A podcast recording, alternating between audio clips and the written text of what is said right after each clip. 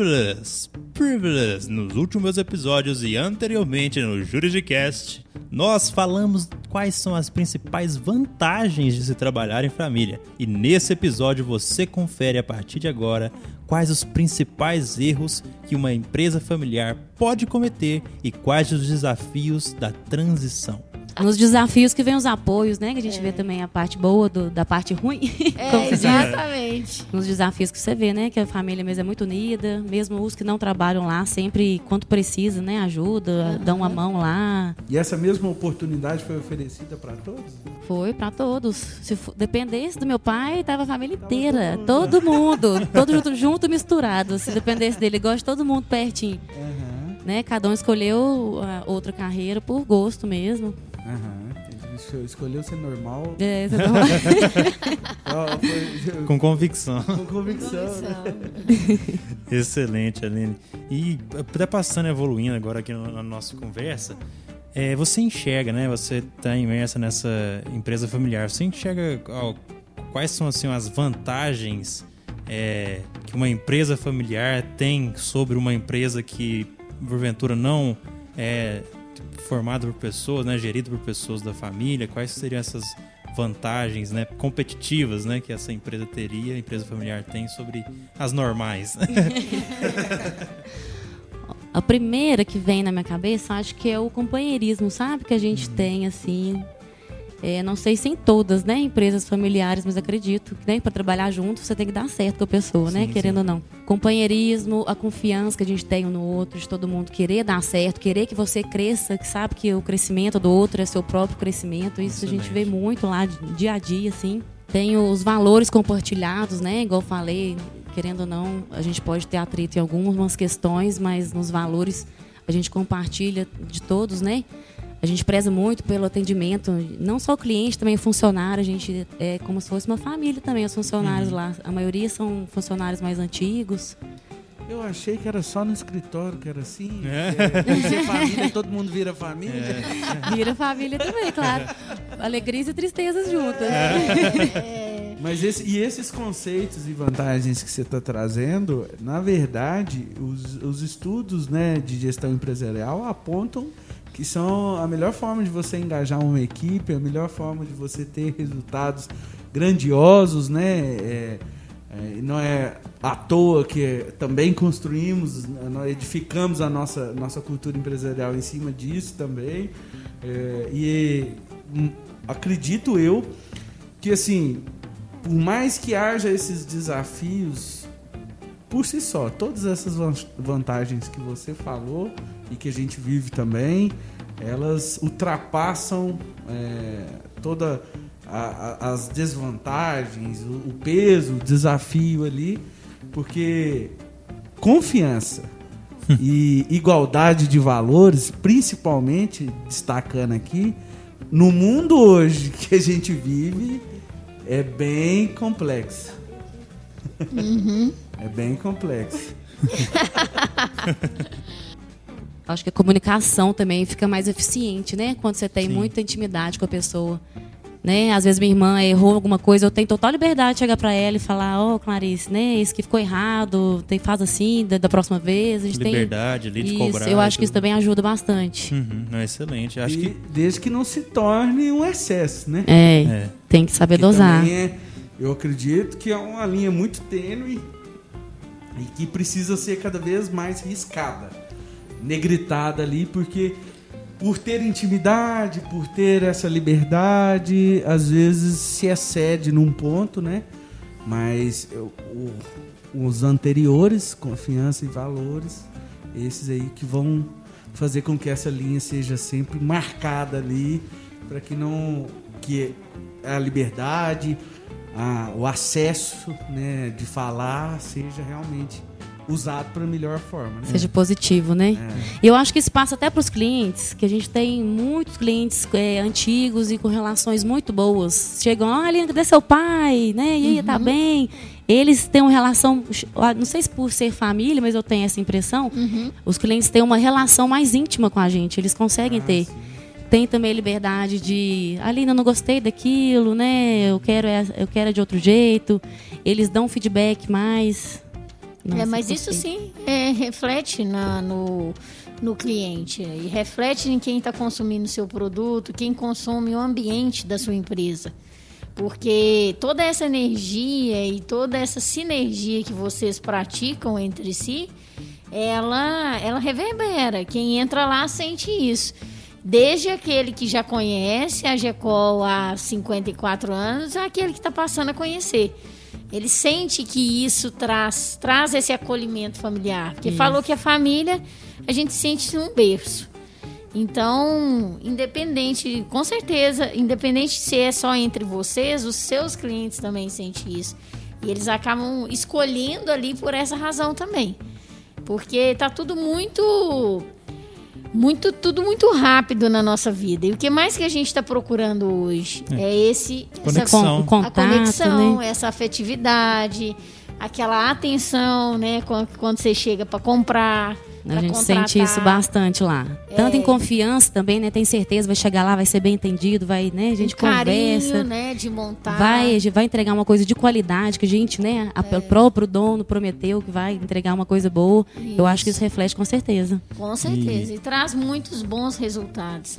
E você falando aí dessa relação, eu vejo que assim a gente encontra essa confiança, comunicação e, e, e toda essa relação de afinidade em pessoas também que que não seja da nossa família é, consanguínea, né? Uhum. É como é na nossa, lá no nosso escritório, lá no Freitas. E, e acima de tudo, que eu tenho entendido todos os dias é o respeito. Ele permeia e direciona todas as relações. Porque a partir do momento que você tem esse respeito, os resultados acontecem, as pessoas estão alinhadas, vocês têm o mesmo objetivo, porque poderia ser da família, mas se um não tivesse ali alinhado com vocês, tivesse esse respeito com vocês, até mesmo com o seu pai, que, é, que iniciou, certamente ia dar confusão. É, não, não adianta ser da família, né? É.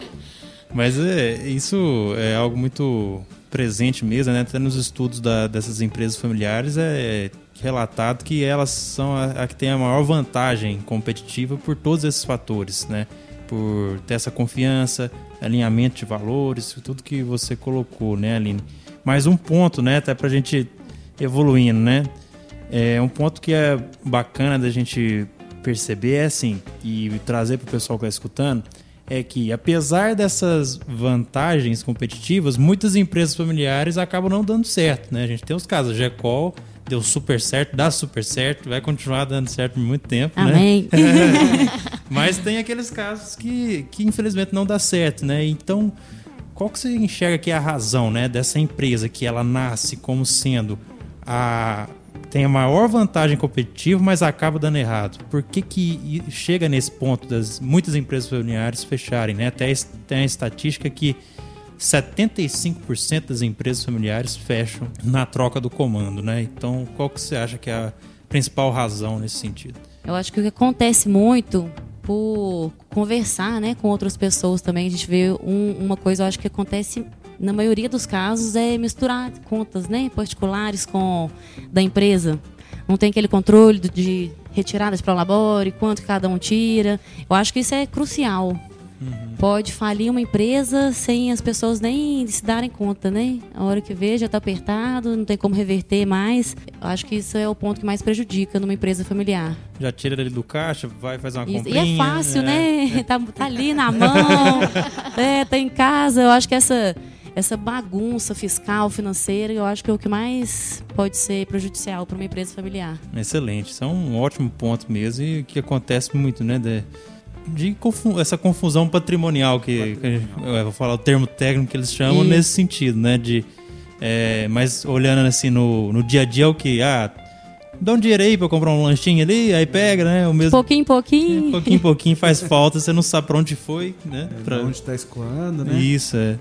Parece uma coisa básica, mas tem muito cliente ou fornecedores menores que a gente vê que acontece isso. É uma mas realidade. As erram mais no básico do, do, do que no, complexo. No complexo. Né, é verdade. Acho né, não, não vai fazer tanta diferença, é. mas de pouquinho em pouquinho acaba que pode. Muitas vezes não chega nem no complexo, porque o ba... erra tanto no básico que não, que consegue, não consegue, evoluir, né? É. Mas isso é um ponto até legal para destacar que no momento é, do podcast você respondeu que há uma quase que uma junção sem divisão dos assuntos da vida do dia a dia ali, mas em, estruturalmente lá dentro há uma separação completa, tanto dos, da, do patrimonial quanto da, das organizações financeiras, né?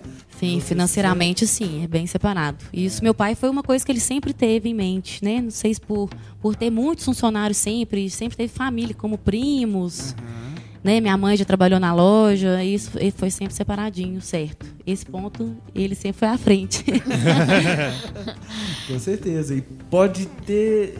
Podemos afirmar com toda certeza aqui que é um dos principais fatores de longevidade da empresa. Porque Com não só porque acabam a, esta- a estatística que o Gabriel trouxe é, é de que elas terminam, mas é porque toda empresa, né, com, de, de maneira geral, ela precisa dessa, dessa organização, dessa separação, dessa estruturação e as pessoas reforçando pecam no básico, né? Sim, eu até, até gosto de falar que a gente traz o especialista, igual a gente trouxe a Aline hoje, né?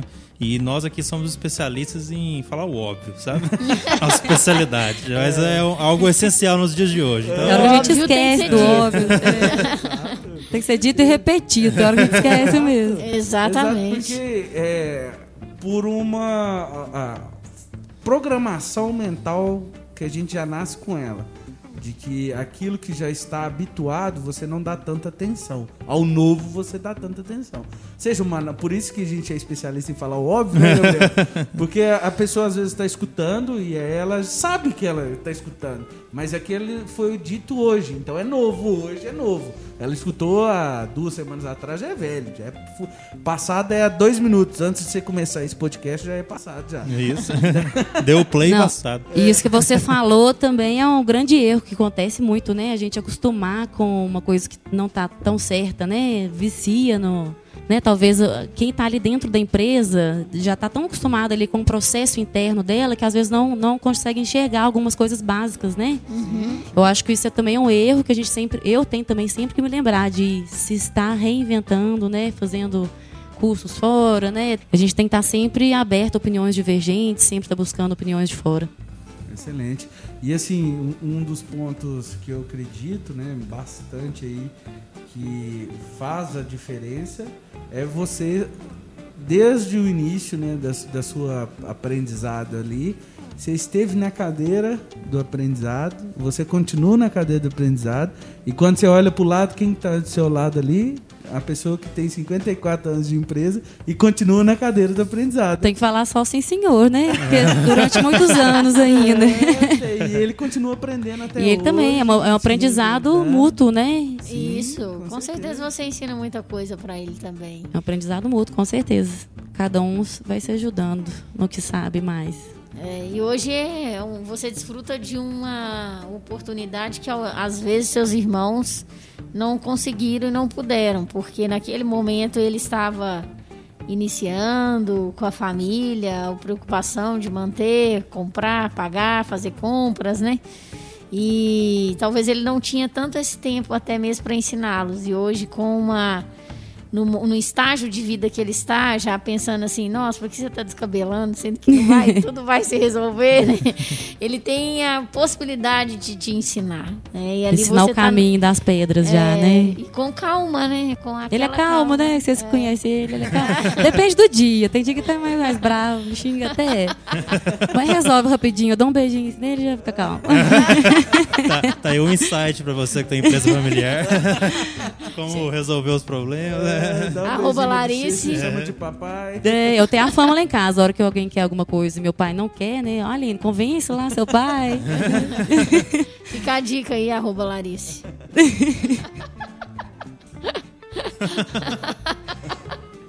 Eu falo que se a minha chegar assim e falar, papaizinho, eu já.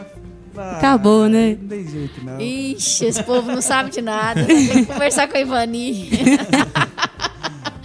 É, realmente é, é- é um- um- uma escola muito importante a paternidade. Muito mesmo. Inclusive para a empresa também, por com certeza ele vê, né? E no momento aqui também você falou que sempre hoje vocês vivem um sonho, né? que é de passar, de dar continuidade, de ver com que vocês estão ali. E isso não é à toa, né, Gabriel? De acordo com todos os estudos, né, o maior desejo é de passar. Sim, o maior desejo da, do, do gestor é que a, a, empresa continue na família, né? E as que perpetuam efetivamente é isso que acontece, né? Que continue para os filhos, ou se não for possível, para algum sobrinho, algo do tipo, né? Vira sonho da família toda, né? Isso, é uma. Passar um legado. Né? Isso, né? exatamente. Proteger, manter aqueles valores, né?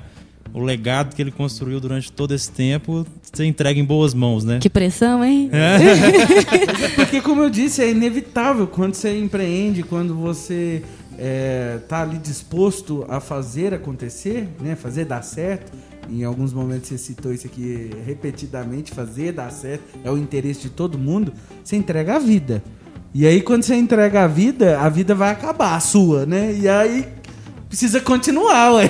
Tem que dar um jeito de fazer com Tem que, que passar, a minha vida né? continue, porque independente da presença é, física dele ali ou não, a vida dele sempre vai ser lembrada porque aquilo foi construído com a vida dele. Pela né? obra, né? É a obra da vida dele. É né? o que eu sempre gosto de falar, né? Que o, o legado do, da, do gestor da empresa familiar ele é refletido na em tudo que ele construiu, né? A empresa e todo que é todo o impacto que ela causou na cidade, na no ambiente que ela está inserido ali, né? Na sociedade que ela está inserida. Então, e você falava, né, da pressão, né, é, disso, né, de carregar, né, continuar com esse legado.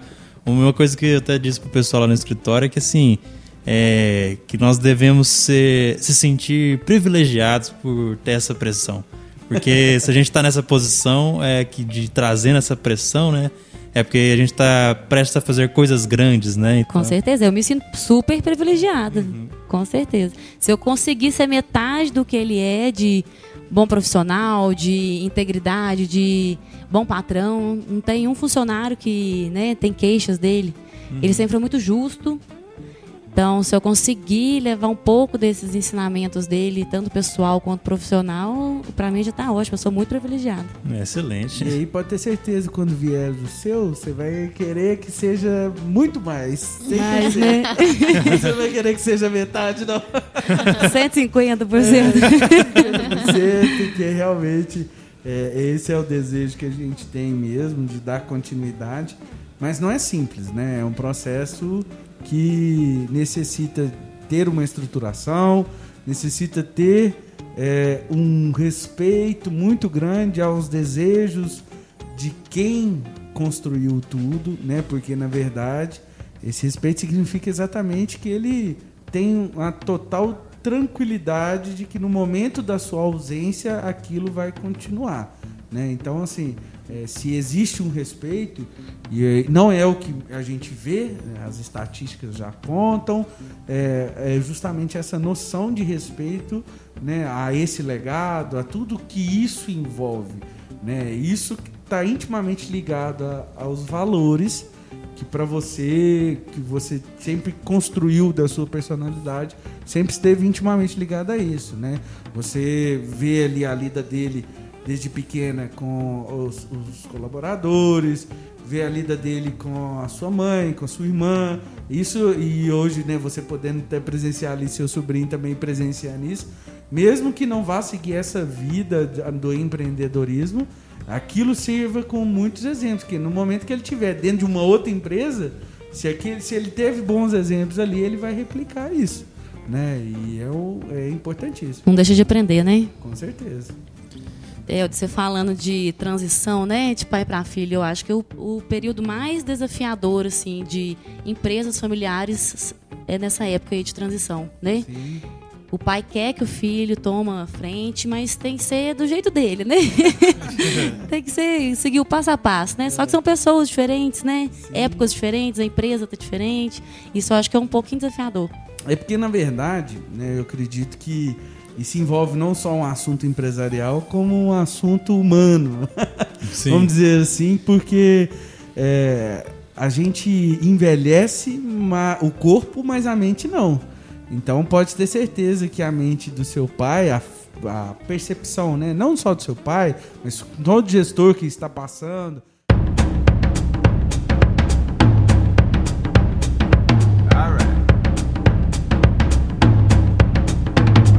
Fala galera, se você está curtindo esse papo, não deixe de conferir o próximo episódio. A gente gravou de uma forma diferente dessa vez e gravou assim o papo direto, sem cortes, é, pegando tudo de forma muito espontânea. Então, se você está curtindo, compartilhe esse episódio que acabou e se liga no próximo que a gente vai voltar no assunto e continuar o papo que a gente tem aqui.